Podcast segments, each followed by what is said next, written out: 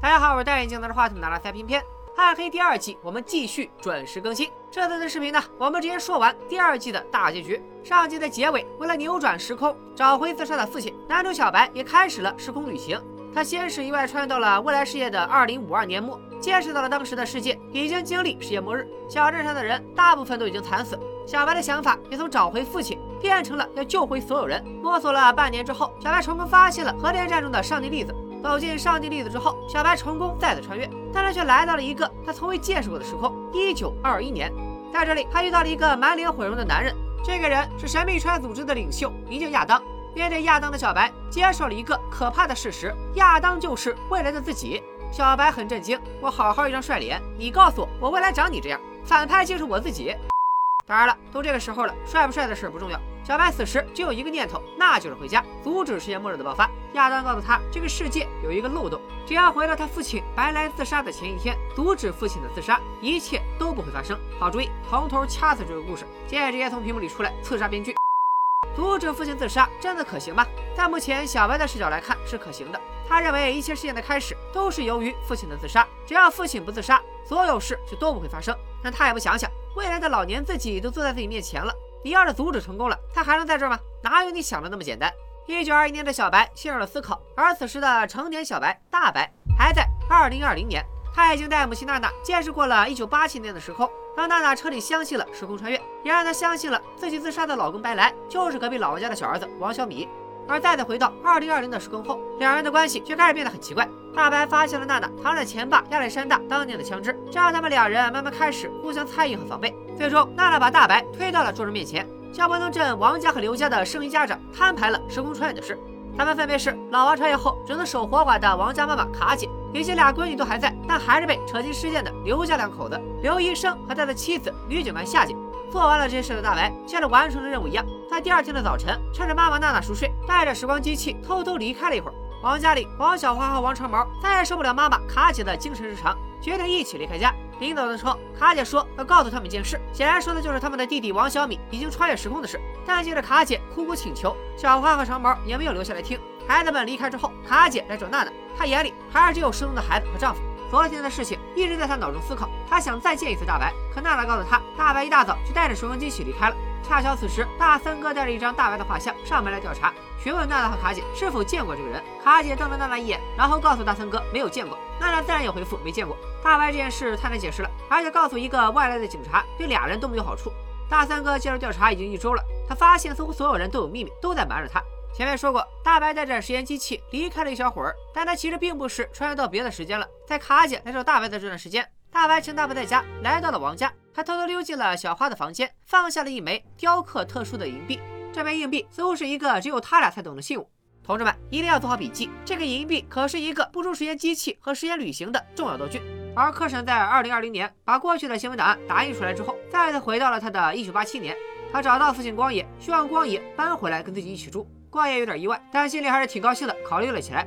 一九八七年，老王得知自己的儿子就在这个时空，他打晕了精神病院看守的医生，偷偷跑了出去。他这次的目的明确，就是要找到王小米。趁着大志上班的时间，他来到了大志的家，见到了久别的儿子。为了这一刻，老王在精神病院活活被折磨了三十多年。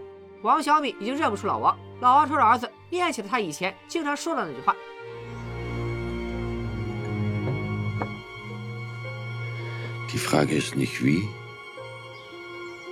Sondern wann. Was hast du gesagt? Erinnerst du dich?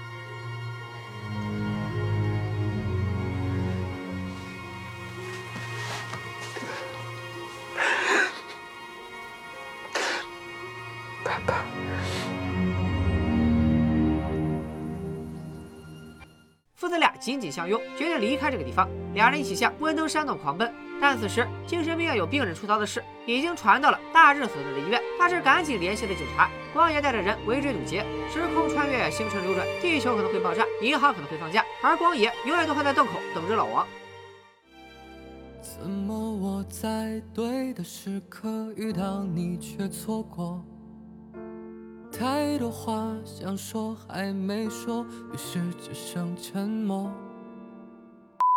时间回到二零二零，此时的夏姐正在家里继续整理祖父的资料，她似乎想要从这些资料里弄懂时空穿越的全部细节。但此时有一个不速之客推门而入，夏姐一眼就认出了他。这张面孔她在画像上见过太多次了。诺亚，夏姐知道是诺亚杀死了孩子们，但诺亚解释说他只是为了阻止某些事情的发生。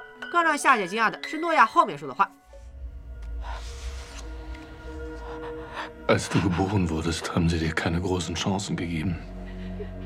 Du bist zu früh gekommen, warst winzig.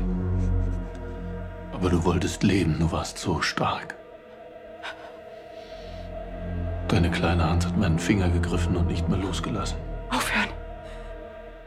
是的，诺亚就是夏姐从未谋面的父亲。夏姐从小就不知道父母是谁，钟表匠也不是她的亲生祖父，只是将她抚养长大而已。自己苦苦寻觅的凶手，竟然是自己的亲爹。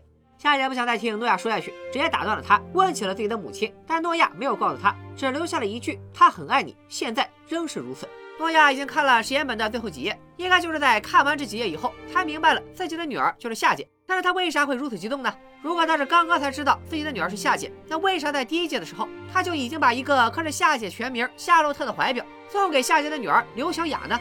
诺亚的身份远远不只是夏姐的爸爸刘小雅的姥爷这么简单。咱们接着往下看。孩子们这边，王家兄妹王长毛和王小花，刘家姐妹刘小跳和刘小雅四个人再次来到了洞穴。上次他们离开时，把钱钱绑在了洞穴，活活啃了一夜。这次他们再次逼问钱钱，到底有什么事瞒着他们？不说就等着饿死在山洞。钱钱扛不住，还是交代了。当初诺亚跟他预言了很多事，包括小花和小白会接吻等等。他还知道了时空穿越的方法，并展示给了其他孩子们看。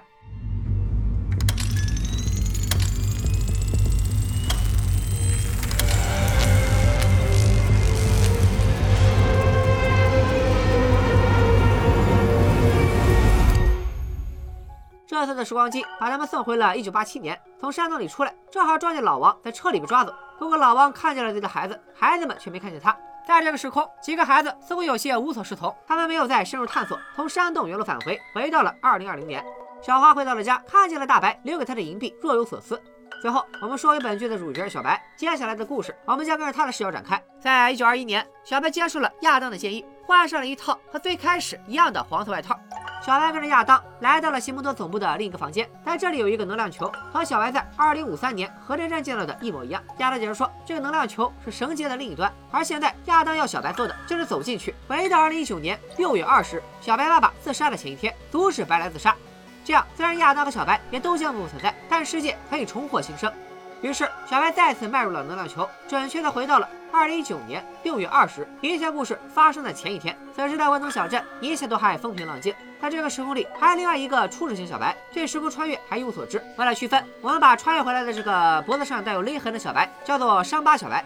此时，厨师小白还和父亲白来一起吃了早餐。他计划和朋友去湖边玩，而母亲娜娜则准备去王家参加老王和卡姐的结婚纪念日派对。在娜娜邀请白来同去时，白来却直接拒绝了。这么多年来，他一直刻意回避王家人的一切，因为他在避免和父母接触，更不想见到小时候的自己。此时的几个孩子还都天真纯粹，小花的笑容真的灿烂的像朵花。老王和卡姐也仍然十分恩爱。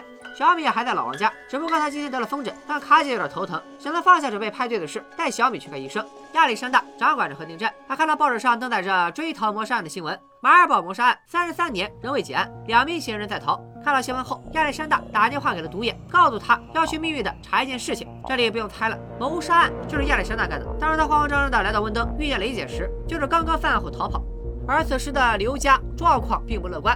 夏姐的老公刘医生已经开始频繁夜不归宿，骗夏姐说他在医院。其实我们都知道了，他是在和女人大佬鬼混。夏姐此时不愿戳破，两人处于尴尬的冷战期。小镇的森林里，孩子们开心的在水边游泳嬉戏。钱钱故意当着众人的面吓唬小花，说水里有个漂浮的女尸，还讲了一个女鬼索命的故事。看来钱钱已经暗恋小花很久，处处都想吸引她的注意。但是你绝对不会想到，就连这个鬼故事都是重要伏笔。你要等到第三集才会完整回收。小花对浅浅没感觉，她心里想着小白。见着小白没下水，她也上岸，单独找小白聊天，并邀请他去晚上父母的派对。聊着聊着，小白无意间从沙滩里捡到了一枚银币，银币很特殊，上面刻着圣克里斯多福，是旅行者的守护神。这枚银币就是后来大白放在小花床上，小花看了以后若有所思的那一枚。看来这枚银币真的承载了白花两人间很多的故事。旅行人的守护神也是在守护小白、小花这样的。时空旅行者。此时的王长毛在树林里方便看到了有一个女人漂浮在水面上，想起刚刚浅浅开的玩笑，长毛吓了一跳，赶紧冲了过去，没想到女人啪的。一下就站起来了。很快啊，原来是在水中裸泳的。刘小跳。刘小跳似乎并不介意长毛看见自己的。裸体，而长毛这个大男孩见到这样的。场面也看呆了，说话变得语无伦次。回家之后便开始反复回味，继而慢慢开始了对刘小跳的暗恋和追求。说回小白小花这边，小花一直喜欢小白，想要借着这个时间接近小白，但小白似乎还没想好怎么处理和小花的感情。在小花接近时，赶紧找理由离开了小花。而小白离开的这一幕，正好被树林里穿越回来的伤疤小白看到了。伤疤小白犹豫再三，藏起了脖子上的疤痕，从树林里走向了小花。小花十分惊讶，小白不是刚走了吗？怎么又回来了？但这个小白似乎并不正常，他对小花说自己曾经以为还有时间，但实际上并没有。他要此时去告诉小花。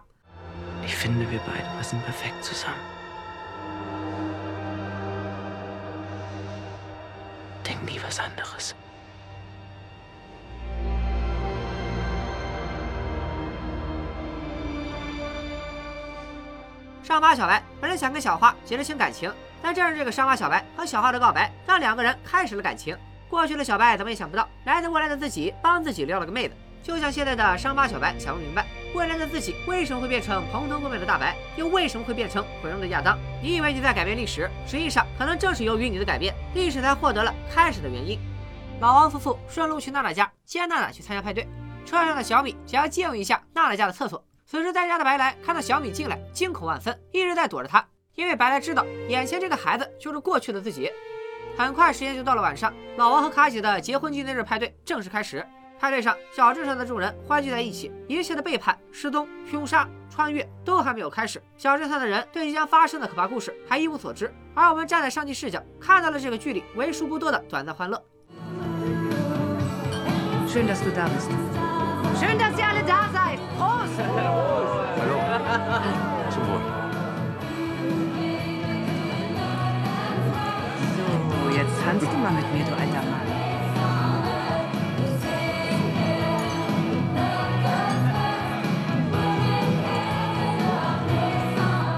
派对上，父母们正在享受最后的欢乐。小花她把小白带回自己的房间，拿出了沙滩上的银币。她帮小白穿好了链子以后，又还给了小白。看来这枚银币果然就是白花人的定情信物。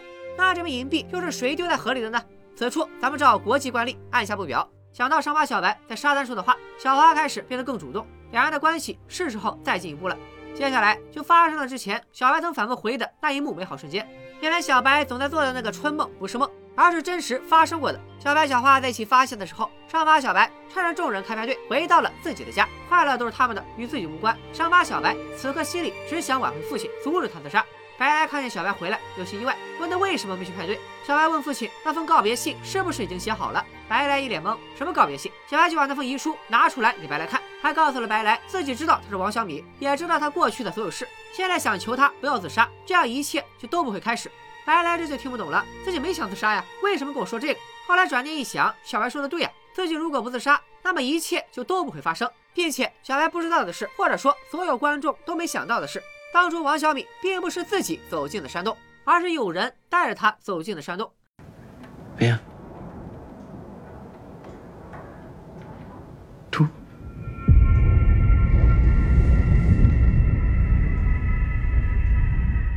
当年王小米和小白听到巨响后逃跑，摔了个跟头后，两人走散。此时伤疤小白藏起了脖子上的伤疤，出现在了小米面前，把他带进了山洞，还说要在这里过一晚。但小米睡着之后，小白就不见了。小米才钻进山洞，完成了穿越。这么多年，白来一直想不明白小白为什么要这么做。今天他见到了以前的自己，又见到了穿黄色衣服的小白，读了那封信，白来终于懂了。小白不是来阻止自己的，反而是来指引自己的。白来不能让所有事情都不发生，他不能让儿子从这个世界上消失。他不自杀，未来的小白就不会出现在山洞，未来的王小米也不会穿越成为现在的白来。没有现在的白来，就不可能有小白这个儿子。为了儿子，白来必须死。也就是说，正是小白阻止白来自杀的行为，提醒了白来必须要自杀，因果循环再次闭合了。而那封遗书本来是小白拿给父亲的证明，结果变成了父亲的参考答案。白来照这个小白给他的遗书一模一样的写了一封，但封面上标记了时间，一切的故事又即将回到开头。我们不妨站在这封信的视角来看一看。这封信最早是白来写的，写于二零一九年六月二十。直到二零一九年的十一月四日，这封信被大志奶奶打开之后，小白通过一封未来自己留给自己的更旧的信，知道了生活出来的事，于是就跑去质问大志奶奶。小白那封更旧的信，我们先不管它，还是接着看大志奶奶手里的这封信。大侄奶奶会把这封更新一点的信给小白。小白带这封信穿越了，他先后去过1986年、2052年、1921年，最后又来到了父亲自杀之前的2019年6月20日。本来是想阻止父亲自杀，反而却促成了父亲自杀，也促成了父亲写信这件事。之后，小白终将长大，变成大白。也就是在2052年的时候，小白变成了大白的样子，新信也变成了旧信。此时，大白再次穿越，回到了2019年，把已经泛黄的信留给了过去的自己小白。小白这才得知了时空穿越的事，然后烧掉了信。以上就是一封信从无到有、从有到无的漂流史。复盘结束，我们回看剧情。就在父子二人痛苦挣扎的时候，老年克婶推门而入。他直接告诉小白，亚当是在骗他。他叫小白回来的目的，不是为了让小白阻止事情发生，反而是让小白回来，才能让一切事情照常发生。这就是亚当的阴谋。他的时空观就是一切的事情都要按照原本的样子发生，这只是其中的一步。过去的自己也只是他的一枚棋子。小白难以相信眼前的事，克婶此时顺势拉拢小白加入他的阵营，还说只有他才能救大家。自己曾见过那个没有小白的世界，而那个世界并没有小白想象的那么美好，所以现在小白和他爸爸都要为这个世界做出牺牲。克婶说完，小白意识到了自己的计划已经失败，拯救世界并不是阻止爸爸自杀就能完成的。小白加入了克婶的阵营，并随着克婶走进了山洞。在二零一九年的十月四日，小白成为了父亲口中的那个把王小米带进山洞的引路人。二零一九年六月二十日，白来上吊自杀的晚上，狂风大作，风雨将至。卡姐因为要照顾生病的王小米，上楼陪儿子先睡了。娜娜在外面抽烟，陪着她的则是老王。两人多年来的暧昧情愫，借着烟和风雨，一点点升温爆发。终于，老王顶着雨水和娜娜开始了体操运动。从此以后，出轨便一发不可收拾。娜娜在雨水中和老王鱼水之欢，而她的丈夫白来已经写好了遗书，用目光丈量起了上吊时房梁的高度。悲欢果然从不相通。一九二一年的西摩多总部，亚当胸有成竹的告诉部下，下一个周期循环即将开始，而他的这位中年男部下，竟然就是中年的王长毛，他旁边还站着中年的刘小跳。这样一来，意味着一九二一年这个西摩多组织，很可能就是二零二零年小镇上的时空穿越者多年后成立的秘密组织。时间洪流的两端，可能站的是同样一批人。今天是西蒙多组织的大日子，因为青年诺亚马上就要钻进能量球，前往二零二零年执行他的一系列任务。中年诺亚在给年轻的自己送行时，告诉他，他在年轻的时候也发生过现在的画面。有一个年长的自己想告诉他一些事，但并不能说。直到自己长大后，今天成了对话的另一端，他才明白为什么。类似的话，大白也跟小白说过。看来年轻时遇到的事，终将会再次发生，而命运的轮回也会让你变成那个自己当初最讨厌和不理解的样子。诺亚和大白为啥一个有话想说却不能说，一个明明可以救过去的自己却没有救？很简单，因为他们一旦做了什么改变，改变了过去，改变了历史，他们心目中的某些重要的人可能从此就不复存在了。也正是因为所有人都抱着这种心理，所以历史也才会一次次重演，永远无法改变。诺亚心中那个重要的人是谁呢？是他的女儿夏姐吗？青年诺亚走后，中年诺亚找到了亚当。亚当之前和诺亚承诺过会改变世界末日，并要求诺亚按照自己的指令去做。但看了实验本的最后结以后，诺亚才发现世界末日依然会发生。他指责亚当欺骗和利用了他，掏出了枪想要打死亚当，但亚当却不慌不忙，反倒是诺亚根本还不懂游戏规则。我赌你的枪里没有子弹。诺亚扣动了扳机，枪里果然没有子弹。接下来将揭开暗黑全剧最劲爆的一个真相，这个伏笔和刘小雅有关。二零五三年的废土世界里，刘小雅挖开了一个埋在地下的铁盒，盒子里有一顶她小时候戴的针织帽和几张亲密的照片。奇怪了，如果是自己姥爷和自己妈妈小时候的照片，那这照片未免也太新了吧？相信聪明的小伙伴已经猜到了，照片上的一家三口分别是诺亚、诺亚的女儿夏姐以及诺亚的妻子刘小雅。诺亚不但是刘小雅的姥爷，同时也是刘小雅的丈夫；夏姐不但是刘小雅的妈妈，同时也是刘小雅的亲生女儿。这可以说是第二季最震撼的一个情节，绝对是震撼他爸妈带震撼去照相馆拍合照，震撼我全家。在这里忍不住要提一下某女明星，生孩子居然找代孕。你看人家刘家母女俩，不但孩子自己生，连亲妈都自己生出来了。时间来到一九二一年，西姆多总部，中年诺亚就是知道了这一残忍真相，所以才拿枪对准了亚当。他之所以一直听命于亚当，就是想拯救自己的妻女。此时，红婶和其他西姆多成员走了出来，红婶拨走了诺亚的枪，调整了保险。Keiner von ihnen hat einen Platz verdient in deinem Paradies.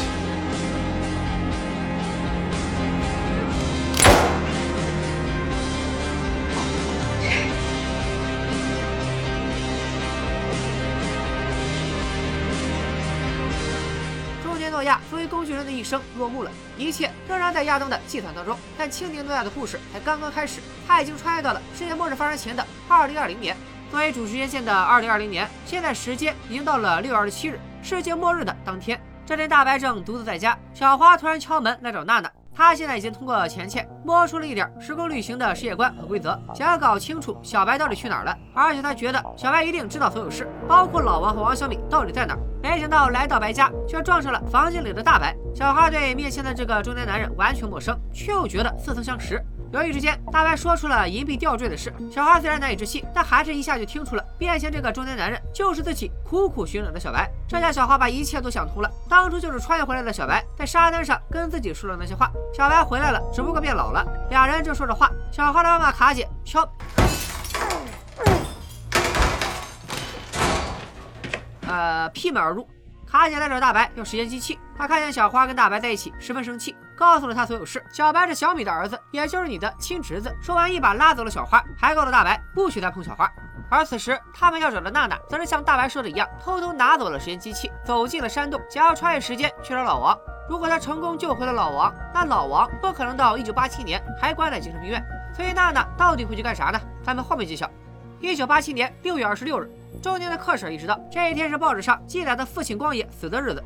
他这一天一定要看住光爷，不能让他死在家里。克婶放下了核电站的所有工作，离开岗位，来到光爷身边，要让光爷立即搬来跟自己一起住。但光爷并不想离开现在住的房子。今天他的计划是要去做化疗，克婶无奈，还是陪着光爷去做了化疗。光爷直到现在都在想着孩子失踪的案子，想着年轻时的事。在一九五四年，那时的光爷还是光叔，警方已经在树林里发现了老年克婶的尸体，但对这个人的身份却一无所知。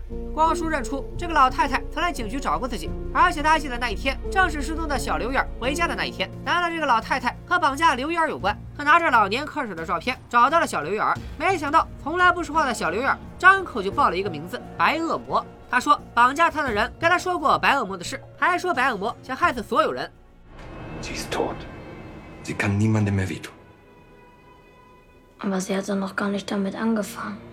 这一句话把光叔说出了认知边界。一个死人要怎么害人呢？回到警局，光叔发现有个女人在办公室等他，这是从2020年穿越回1954年的娜娜。娜娜是怎么知道老王被困在了1954年，从而做到如此精准穿越的呢？因为在2020年，大家聚在刘家电视碰头的时候，娜娜看到了老王于1953年被逮捕的新闻报纸，自然就知道了该去什么时间找老王。同志们，可以再刷一波严谨了。娜娜向光叔表示，她要找她的老公。光叔掏出了老王的照片，问娜娜是不是这个人。娜娜犹豫了一下，含糊地说很像。娜娜在现实时空里没有和老王在一起，现在对老王又爱又恨，既想狠狠地报复老王，又不自觉地把自己带入了老王妻子的身份。光叔问娜娜的名字，她想了想，谎称自己叫卡特琳娜，并且姓王。光叔带着娜娜来到了精神病院，让娜娜见到了老王。老王也在绝望的情况下求娜娜把自己带出去。就像前面说的，娜娜对老王又爱又恨，一边问老王到底爱不爱自己，在这个没有卡姐的世界会不会选择他？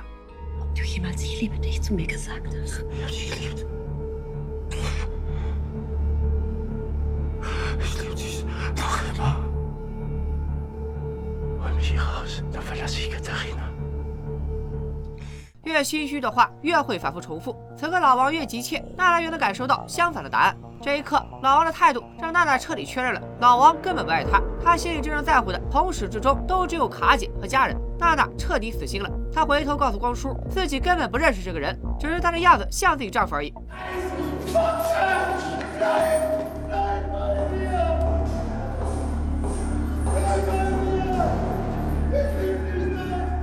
再次回到警局，光叔问娜娜是否要回去，娜娜则告诉他自己在以前生活的地方已经没有亲人了，这次来就不打算再回去。谈话间，光叔这个在家里已经失去爱的男人和来自另一个时空、从来没被爱过的女人，暧昧的气氛逐渐变浓。一九五四年的光叔正年轻力壮，而一九八七年的光爷已经即将走到生命的尽头。即使已经到了这个时候，光爷仍然在想着失踪儿童的案件，以及那个和他羁绊一生的神秘人老王。光爷回忆起，在一九五三年和一九八七年，老王曾经两次想要冲进山洞。这个山洞里一定有着什么秘密，他要拖着自己病重的身体去山洞里看看。这个想法一提出来，就被克婶神情紧张的阻止了。克婶紧张的样子让光野察觉到了异常，他质问克婶是不是知道什么，并且要打电话给警察同事，让他们去检查山洞。克婶立即按断了电话，告诉光野山洞里的东西超出了科学的认知，让他别没事找事。光野听完更加认定这件事和克婶的核电站有关，愤怒的斥责克婶自私，凡事只想自己，不想想那些失踪的孩子。就在两人推搡拉。拉扯之间，意外发生了。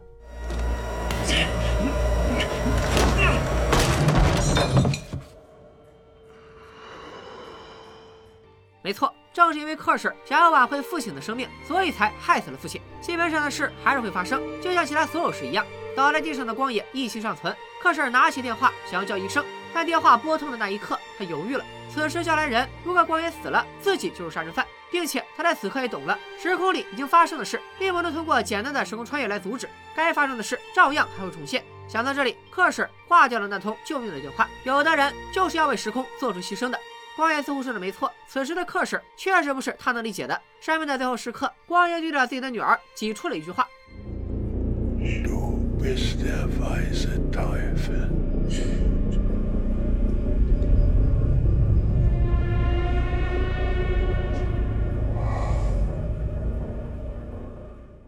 在二零二零年，夏姐被诺亚告知，今天就是世界末日，只有躲在刘家地下室里的人才能活下来。夏姐虽然不知道为什么是这样。但还是选择相信一次，并把这个信息同步给刘医生。夏姐没有上班的时间里，警察局里只剩下大森哥坐镇。大森哥似乎对亚历山大的名字和姓氏格外感兴趣，对亚历山大的核电站也是一直揪着调查不放手。他查了入境记录，当年马尔堡护照部门的记录显示，只有一个叫做亚历山大科勒的人入境。有了这个证据，大森哥直接找到了核电站，因为入境记录上的人身高与亚历山大完全对不上。大森哥质疑亚历山大身份造假，便以此为理由逮捕了他。审讯室里，大森哥掏出了手枪，放在桌上，直接跟亚历山大摊牌了。一九八六年的时候，大森哥的弟弟突然失踪，而他的弟弟就叫亚历山大·科勒。原来大森哥对亚历山大这个名字抓着不放是有原因的。他这趟来文登不只是为了调查儿童失踪案，更是为了搞清楚自己弟弟失踪的真相。虽然亚历山大这个名字很常见，但加上入境记录以及对方感谢妻妾、隐瞒姓名的事，基本可以锁定了眼前这个核电站的站长就是当初顶替自己弟弟身份的人。而为什么大森哥知道亚历山大在文登镇呢？是因为之前他收到过一封神秘信，信上告诉他去文登镇就能找到有关弟弟失踪的答案。虽然并没有写明寄信人是谁，但大森哥按照信上的指示，确实找到了线索，一路查到了现在。花开三十六朵，各表一枝。大白的实验机器被娜娜带走了，而钱钱手里的那一台现在则归了王家人。在离开了钱钱，王家人似乎并不会使用实验机器。卡姐到白家找大白，但大白并不在家，于是卡姐就将实验机器留在了白家。自己上楼拿走了大白留下的地图和探照灯，独自走进了山洞，希望能够凭借自己的力量完成时空穿越，找回丈夫和儿子。小白阻止父亲自杀的计划破灭，并在老年克什的煽动下加入了克什的阵营。在老年克什的指示和帮助下，小白穿越回了1987年。此时的克什正在为害死光爷的事懊恼，玩命的想洗干净手上的血迹。小白则推门而入，出现在了克什面前。克什也猜到了小白是老年的自己派来的，这次换成小白来指引克什了。小白带着克什来到了核废料大坑，他这才意识到自己已经无法摧毁整个循环，但仍然可以改变其中的一些小环节，从而救下自己的父亲白来和克什的女儿雷姐。二零二零年，雷姐的病情已经更加恶化。浅浅陪在母亲身边，拿出了去年外婆克婶给她留下的照片。照片上是雷姐和克什少数亲密的瞬间。浅浅告诉雷姐，外婆并没有死，而且她说，如果时间能够倒流，很多事她会有不同的做法。就在浅浅说话的时间，小白将中年克什带回了二零二零年，带到了浅浅家。上一次克什来这里，只是在远处偷偷的看了女儿一眼。这一次，跨越时空的母女俩终于见面。克什要救下女儿，他要带着雷姐去刘家地下室，因为他知道那里可以躲过世界末日。大白的救人计划也到了最关键的一环，他偷偷拿出了娜娜藏在盒子里的手枪，藏在了身上。大白来到了王家，告诉王小花，今天一定要跟他去刘家地下室，因为今天就是世界末日，只有躲在刘家地下室里的人才能幸存。但是小花面对大白几乎疯狂的逼迫，有些害怕，她不能理解大白的所作所为。在她眼里，面前的这个大白已经不是自己之前喜欢的小白了，所以小花拒绝了大白，想要离开家。大白直接掏出了枪，顶着小花，逼迫她一定要去刘家地下室。在刘家地下室，大白告诉小花，这里是唯一安全的地方，并且小白还会回来。说完，大白从外面锁上了刘家地下室的门，然后便离开了。再说刘家人，夏姐赶回警局工作，刘小跳和王长毛在一起，家里只剩下了刘小雅和父亲刘医生。刘医生不像小花，他选择相信夏姐的话，带着刘小雅来到了刘家地下室，打开门却发现小花被关在里面。刘家妇女还没来得及细问，小花立即趁大门打开夺门而逃。哎，小花这就白给冠军，大白小白操碎了心，还是救不了他。不久之后，中年克什带着女儿雷姐也来到了刘家地下室。现在刘家地下室有刘医生、刘小雅、中年克什和已经病重的雷姐。正在四个人在地下室里乖乖坐好，等待世界末日的时候，有一个人推门进来了，正是年轻时的诺亚。这里我们需要倒一下带，之前说过，一九二一年的西蒙多组织派麒麟诺亚来到了二零二零年执行任务。他来到这里的第一件事，其实是先去白家找大白。诺亚带给大白一封信，说是小花写给他的。大白看完这封信以后，注定会成为亚当。诺亚还告诉大白，一定要救下这几个人：钱钱、王长毛、刘小跳以及自己和红婶。诺亚还试图说服大白。离开赫婶，加入亚当的阵营。这个循环必须结束，这样小花才能活下来。听完，大白。拿着实验机器转身就冲了出去。此时，夏姐回到了警局，发现警局里已经大变天。大三哥彻底领导了工作，要求所有人一起去亚历山大的核电站。他为了弟弟的事，要把核电站查个底朝天，包括挖出亚历山大用水泥封存的核废料。即便夏姐已经多次警告过大三哥不要挖出水泥下的东西，但越阻止，大三哥越觉得下面有秘密。回到二零二零年的克婶已经带着雷姐进入了刘家地下室，而带她回来的小白则第一时间回家找妈妈。妈妈没找到，正好赶上了小花从地下室里跑出来，去白家找小白。主持线的小白和小花终于重逢了。The person that fight to some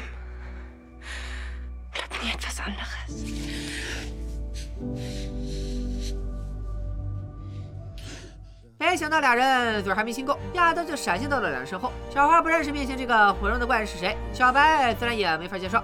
化妆是你，你会告诉刚亲完的妹子，面前这个毁容脸就是以后的自己吗？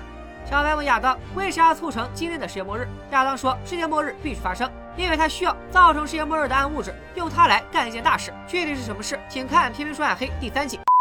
但亚当似乎一点都不在意小白说什么，这个初始版的自己不管说什么话，在亚当眼里都是意料之中的小儿科，真正的降维打击。Ich bin der Auslöser dafür, dass du zu dem wirst, was ich heute bin.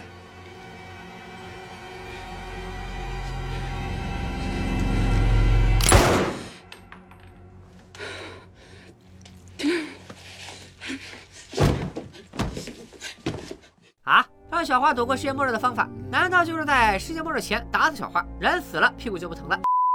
小花估计也傻了，我可一句话没说。跟你吵架的是小白啊，你打我干嘛？而且我还是女主角，第三集还没拍呢。亚当之所以杀掉小花，当然不是因为要阻止核爆炸，那样的话，他直接去杀大森哥不就完了？他就是要让核废料爆炸，他要利用核废料里产生的暗物质，用它来干一件大事。在那之前，亚当必须维持一切的事情都像以往一样重复进行。杀死小花就是让事情重复进行的其中一步。有人可能会说，在一九二一年的西蒙德基地不是就已经有暗物质了吗？这又是一个经典的衔尾声问题。你以为一九二一年的暗物质是哪来的？就是有人从世界末日之后的未来采集以后，再穿越到过去给了亚当。至于这个大自然的搬运工到底是谁，咱们第三集揭秘。总之，亚当必须保证世界末日的发生。他不愿与小白多说，无情的告诉小白，小白家一直痛苦下去，除非他懂得放下小花。就这样，小花吐着血死在了小白面前。此时，核电站的核废料已经被挖开，黑色物质不断聚集，汇集成了一个巨大的能量球。带着时间机器的大白来到钱钱、王长毛、刘小跳的身边，启动时间机器，带走了三人。二零五三年，中年的刘小雅违反了自己定下的规则，进入了核电站废墟，通电启动了能量球。卡姐按照地图指引找到了山洞里的铁门，和自己的丈夫老王一样，一把推开了另一个世界。门被打开的一瞬间，核电站在此时开启了时空裂缝。这次站在裂缝两端的，分别是2020年的夏姐和2053年的中年刘小雅，母女相认，互相伸手触碰了对方。My body is a cage.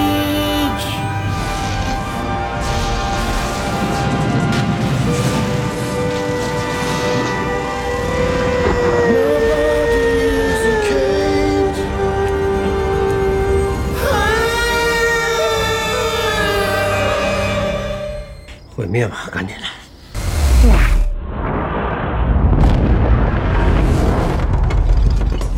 小白对着小花的尸体保证，他一定能扭转一切。但话还没说完，另一个一模一样的小花默默走到了小白身后。正当小白惊恐之际，小花掏出了一个球形能量机器，要将小白带入时空穿越。小白也不是当初那个纯小白了，知道面前的这个新小花一定是穿越而来。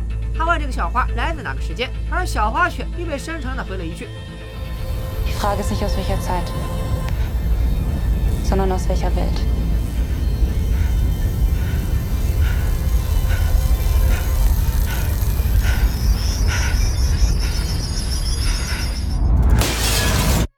第二季完结。在第一季铺陈的神秘氛围下，第二季再次将实验线拓展开来。目前围绕温州的小镇，四个家庭跨越一百余年的四代人都已经几乎全部登场。